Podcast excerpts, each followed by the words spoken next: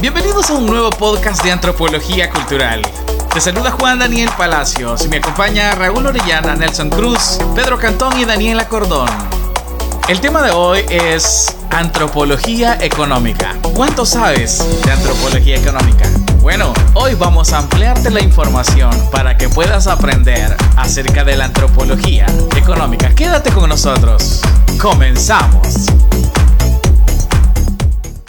La antropología económica es una de las partes de la antropología sociocultural que si bien es inseparable de las otras partes debido a la consideración global u holista que para la antropología tiene los modos de vida o las culturas, presenta algunas características propias que permiten su análisis individualizado. En este sentido, no es un caso distinto de la antropología política o de otras partes de la antropología sociocultural. Desde el punto de vista o perspectiva comparativa y un enfoque transcultural, se investiga la economía de un pueblo, su sistema de producción, sistema de distribución o intercambios y consumo de los recursos. La economía antropológica, que también es conocida como la antropología económica, analiza el comportamiento económico de los seres y organizaciones utilizando métodos etnográficos, lo que ha generado la interpretación de las ideas económicas a la luz de los hallazgos etnográficos.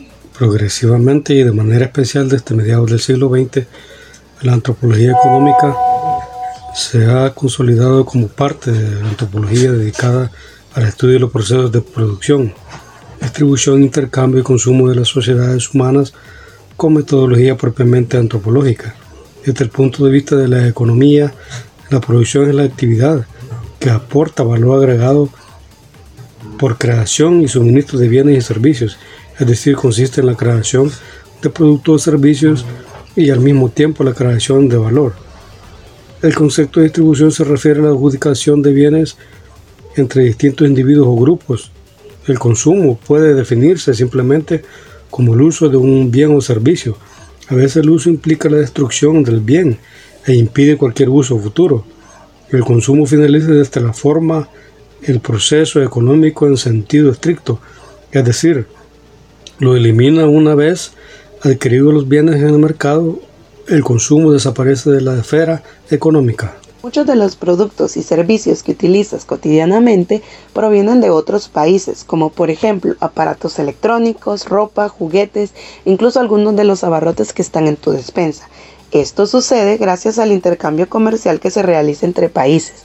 Se denomina intercambio a la acción de dar una cosa o realizar una acción a cambio de otra cosa o de otra acción.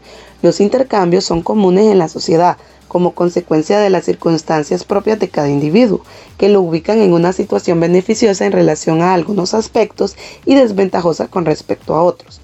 Así, en una economía de mercado, el término alude la posibilidad de ofrecer bienes y servicios a cambio de dinero. Dentro de la distribución de la cual se ocupa la antropología económica, existe un intercambio según el economista Carl Polanyi, que en 1968 definió algunos principios que orientan el intercambio. Estos principios están presentes en todas las sociedades y regulan diferentes tipos de transacciones. Principio de mercado está presente en las sociedades industriales, no socialista, economía capitalista mundial, y es el proceso organizativo de compra y venta a precios pagados con dinero. El principio de redistribución está presente en las jefaturas, estados no industriales y estados con economías dirigidas, y en la modificación del modo en el que están distribuidos determinados recursos o activos. Y el principio de reciprocidad es el intercambio entre personas socialmente iguales, quienes están relacionadas por parentesco, matrimonio u otro vínculo personal estrecho. Puesto que esto se produce entre iguales, predominan en sociedades igualitarias. La reciprocidad se puede encontrar en todas las culturas. La antropología económica o economía antropológica se ha dividido en cuatro enfoques principales. 1. La concepción formalista. Esta escuela fundamenta su desarrollo en la definición de economía que proporciona Lionel Robbins, en la cual la economía se enuncia como la ciencia que estudia el comportamiento humano como una relación entre fines y medios escasos que tienen usos alternativos. Los formalistas plantean que toda sociedad, para su subsistencia tiene la condición de obtener los recursos necesarios para satisfacer sus necesidades y desde este punto de vista todas las sociedades constan de un sistema económico. 2. La concepción sustantivista. La escuela sustantivista sostiene que los estudios económicos no deben desarrollarse de manera independiente y aislada de la sociedad que la comprende. Para los sustantivistas, la economía es una construcción social históricamente determinada. 3. La concepción marxista.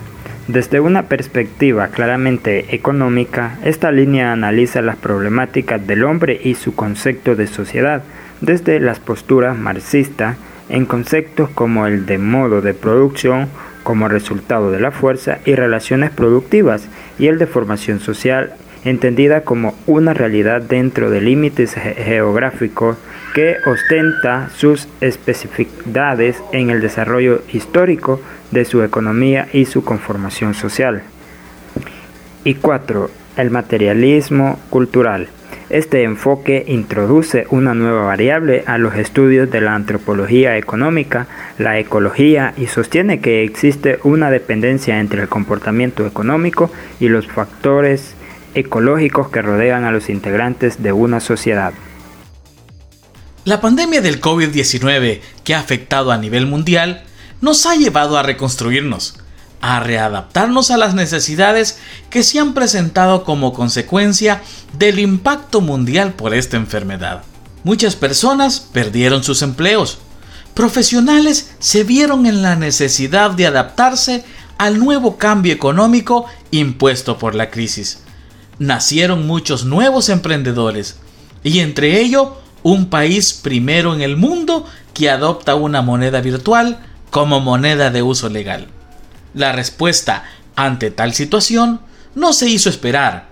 El no conocimiento de este nuevo sistema monetario en nuestro país, pero no en el mundo, ha llenado al pueblo de más preguntas que respuestas, más incertidumbre que alegrías.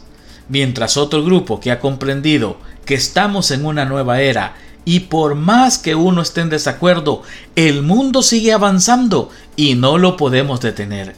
Y es que este crecimiento acelerado no espera a nadie y lo único que podemos hacer es adaptarnos y tratar de crecer al ritmo que el mundo va girando.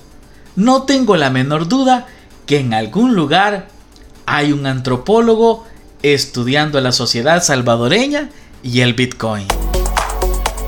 Gracias por habernos acompañado. Estuvo con ustedes Juan Daniel Palacios, Raúl Orellana, Nelson Cruz, Pedro Cantón y Daniela Cordón.